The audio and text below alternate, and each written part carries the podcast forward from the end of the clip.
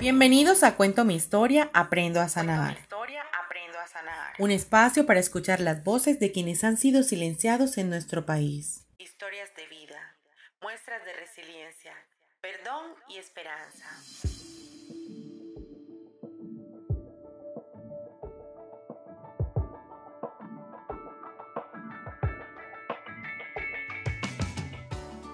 El municipio de Tiquicio se encuentra ubicado en el norte de Colombia, al sur del departamento de Bolívar, en el sur de la depresión Momposina y en el piedemonte de la serranía de San Lucas.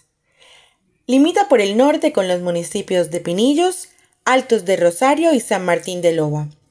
Por el occidente con los municipios de Montecristo y Achí. El Sudán es uno de sus corregimientos. Está ubicado al nororiente del municipio. Cuenta con un clima cálido, con una economía basada en la pesca, la agricultura y la ganadería. Para llegar al Sudán, de Magangué se toma una chalupa que va por todo el río por espacio de unas cuatro horas para llegar a Puerto Rico, que es la cabecera municipal. De allí uno coge una moto y en unos 45 minutos por trocha se llega al Sudán.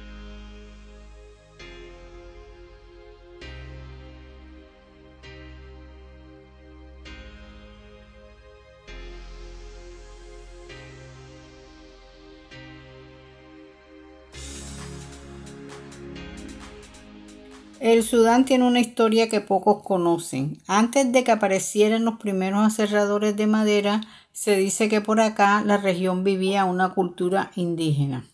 Nadie sabe a ciencia cierta muchas cosas de esa cultura, ni cuál era su religión ni política, ni cómo vivían, ni nada. Pero por allá en la alta se han encontrado figuras de barro y elementos en oro. Fíjese que en el jobo están las figuras asomadas por la laguna. De esa laguna no queda mucho, eso se ha ido secando. Se dice que en esa laguna era que los indios le hacían las ofrendas a los dioses.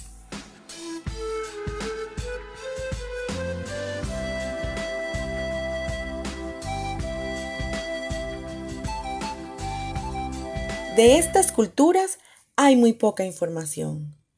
Cuentan que el Sudán tenía una ciénaga que parecía un pequeño mar que comunicaba sus costas directamente al río Grande de la Magdalena y por donde se transportaban las lanchas y barcos que sacaban la madera que se extraía de las montañas del pueblo hacia los puertos del Banco, Magangué y Barranquilla. En la ciénaga se pescaba. Había gran variedad de peces que sostenían a muchas de las familias de la región.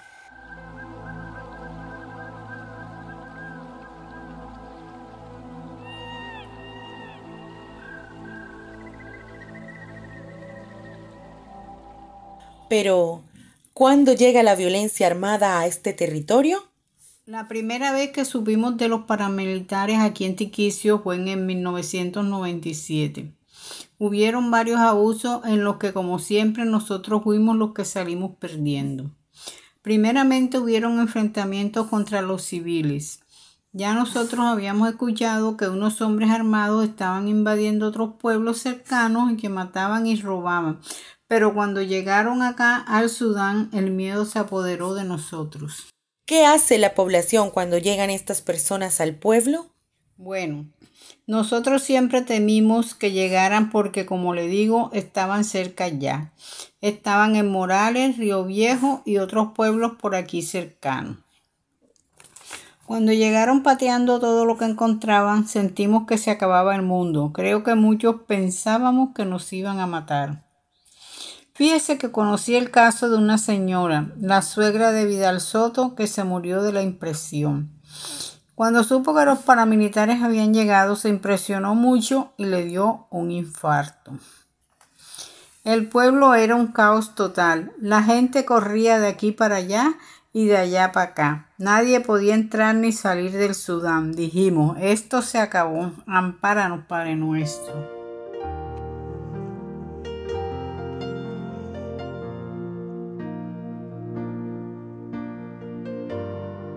Pero fíjese que Ellos solo entraban a las tiendas y casas a abastecerse, a comer y a tomar lo que no les pertenecía para sostener sus necesidades. ¿Establecían su domicilio en el Sudán o solo iban de paso? No, ellos llegaron la primera vez y se quedaron como dos meses. Después iban y venían, pero cada llegada era igual de traumática. ¿Qué buscaban ellos? Cuando llegaron por primera vez, todos decían que llegaban por la madera, porque en las montañas del pueblo había muchísima madera que comercializaban los grandes aserraderos que llegaron aquí pero después entendimos que lo que querían eran las rutas por la ciénaga por donde podían transportar las armas y otras cosas sin estar tan al descubierto. Y por supuesto la minería que todos saben que es lo más apetecible ver por esta zona. ¿Solo hubo presencia paramilitar por acá? No, también hubo guerrilla, la del ELN. Habían tiempos de conflicto y después todo estaba en calma es que acá sucedió algo. Como estos territorios eran tan ajenos a la presencia de las autoridades, por acá poco llegaban los militares. Entonces todos los hombres que escapaban de los grupos esos armados se venían para acá. Pero cuando ya empezaron los enfrentamientos, que el ejército también empezó a hacer presencia, se dio la modalidad que ellos llegaban a inspeccionar primero y después venían y mataban a todo aquel ya tenía una nueva vida, pero les había traicionado. Esa es la verdadera explicación de por qué mataban a Sutano, a fulano y uno decía, ay sí, si él era tan bueno y no tenía problemas con nadie. Hoy día, ¿cómo es el Sudán? El Sudán siempre ha sido un pueblo alegre, de personas guerreras y valientes, trabajadoras. Acá tenemos problemas con la luz, a cada rato se va y eso, pero del resto tenemos para cultivar, para pescar y para vivir. Ahorita volvieron unos hombres que no dejaban entrar ni salir a nadie del pueblo. No ha, habido enfrentamiento por aquí, pero por otros pueblos cercanos dicen que sí volvió la violencia. Nosotros decimos que ya está bueno, que nos dejen vivir tranquilos. Aquí hay muchas historias y afectaciones por la violencia armada. Mujeres embarazadas perdieron a su criatura, gente que tuvo que salir corriendo del pueblo, pero gracias a Dios ahora todo ha estado tranquilo. ¿Qué quiere usted para el Sudán? Bueno, yo quiero que sea un pueblo con oportunidades de superarse. Aquí las niñas del colegio se salen para criar gallinas e hijos. Quiero que se pueda trabajar, estudiar. Aquí hay mucha gente inteligente, talentosa saben cantar, bailar, tejer, coser. Aquí hay gente maravillosa. ¿Qué es lo que más recuerda de la violencia en el Sudán? Yo recuerdo muchas situaciones duras cuando llegaron chalupas cargadas de hombres armados y gritaban que saliéramos a la plaza y con lista en mano iban llamando y no sabíamos si alegrarnos por estar o no estar. Cuando se llevaron al primero y se formó una disputa con la gente del pueblo con palos y todo para que lo soltaran. También recuerdo que traían hombres y los mataban aquí mismo. Fueron muchas situaciones de dolor. Cada día despertábamos, ¿qué digo? Ni dormíamos pensando quién podría ser el próximo. ¿Qué piensa de este proyecto Cuento mi historia, aprendo a sanar? La verdad a mí me ha parecido excelente. Aquí nosotros nos hemos sentido olvidados por el gobierno. Han llegado muchas cosas con furor, nos ilusionan y todo, y resulta que no terminan, no vienen más. Pero este proyecto es una luz de esperanza para todas las mujeres que participaron. Ojalá se pueda hacer otra vez con otro grupo.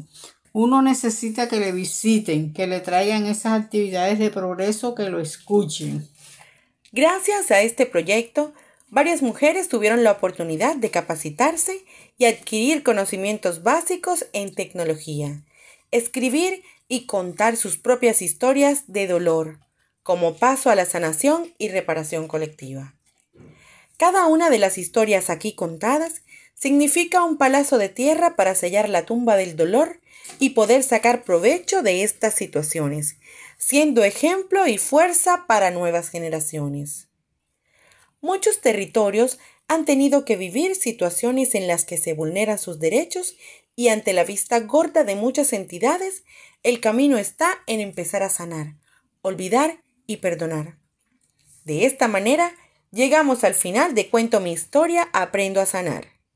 No sin antes invitarlos a continuar escuchando cada historia de vida, cada ejemplo de amor, fuerza y resiliencia de estas mujeres que dan fe de que el perdón es la salida.